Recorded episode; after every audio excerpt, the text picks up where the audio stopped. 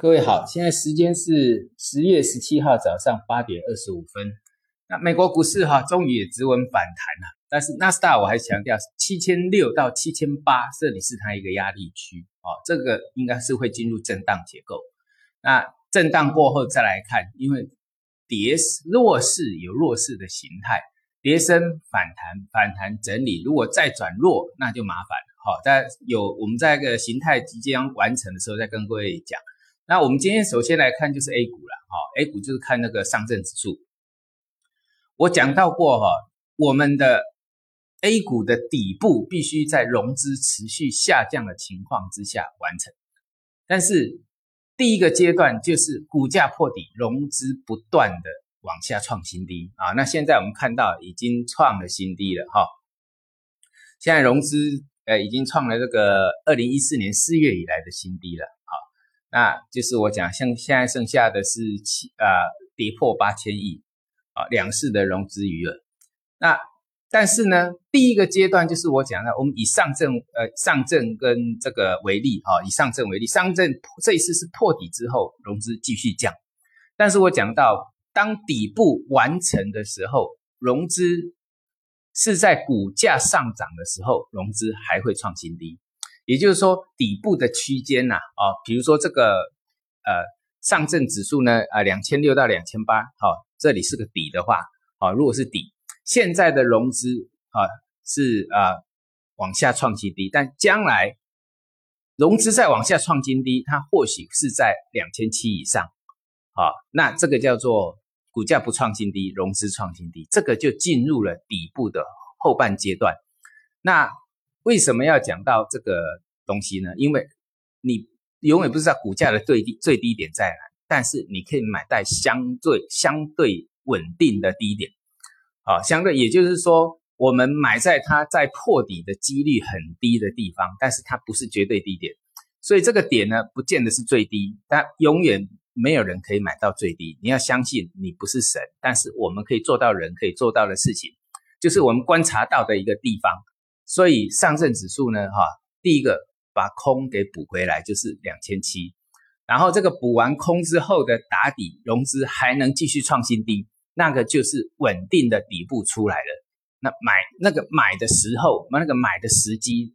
才会出现，就是我们要买在稳定的点啊，这个很重要哦，在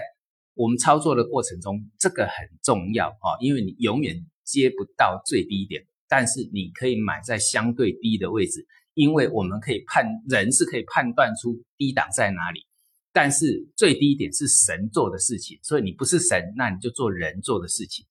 好，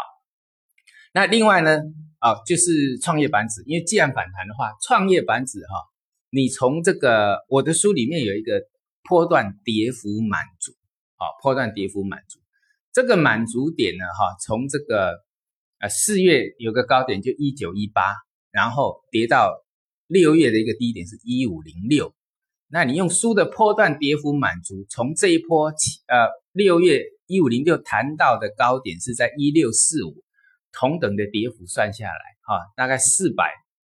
啊，应该大这个我们讲上一波的一九一八跌到一五零六，一共跌了四百零八点，那一一一六四五再减掉四百零八点。就刚好是现在一千两百出头这个位置，那既然达到这个位置，然后呢，呃，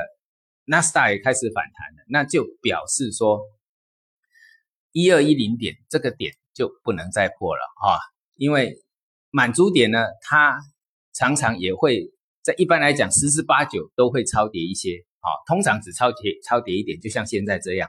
那既然这个国际股市的利多有止稳的现象。那就看这个一二一零点的这个支撑啊，这个变成支撑哦，啊，因为有机会。那第一个翻回来的地方必须要是一二七零啊，因为这个地方是从这里破底了，那再翻回来，它最起码短期上它会有止稳的现象出来。好了，这个就是我们 A 股的一个结构，但是板块还是跟各位强调的哈，板块我有给各位做那个呃，我们的学员，如果你听收听的这些学员，我有跟各位做过那个功课，就是说。国产芯片里面之前轮跌的股票里面有所谓高价的啊，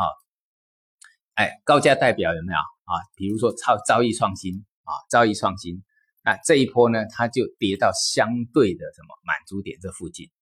啊。所以说，如果说要了解技术分析的话，啊，你对股票的基本面很了解，但是问题是说，不管买点卖点呢，哈，很多基本分析的人的盲点啊，盲点区很大，那这个就可以用技术分析来补足了啊。好，我们今天讲到这里。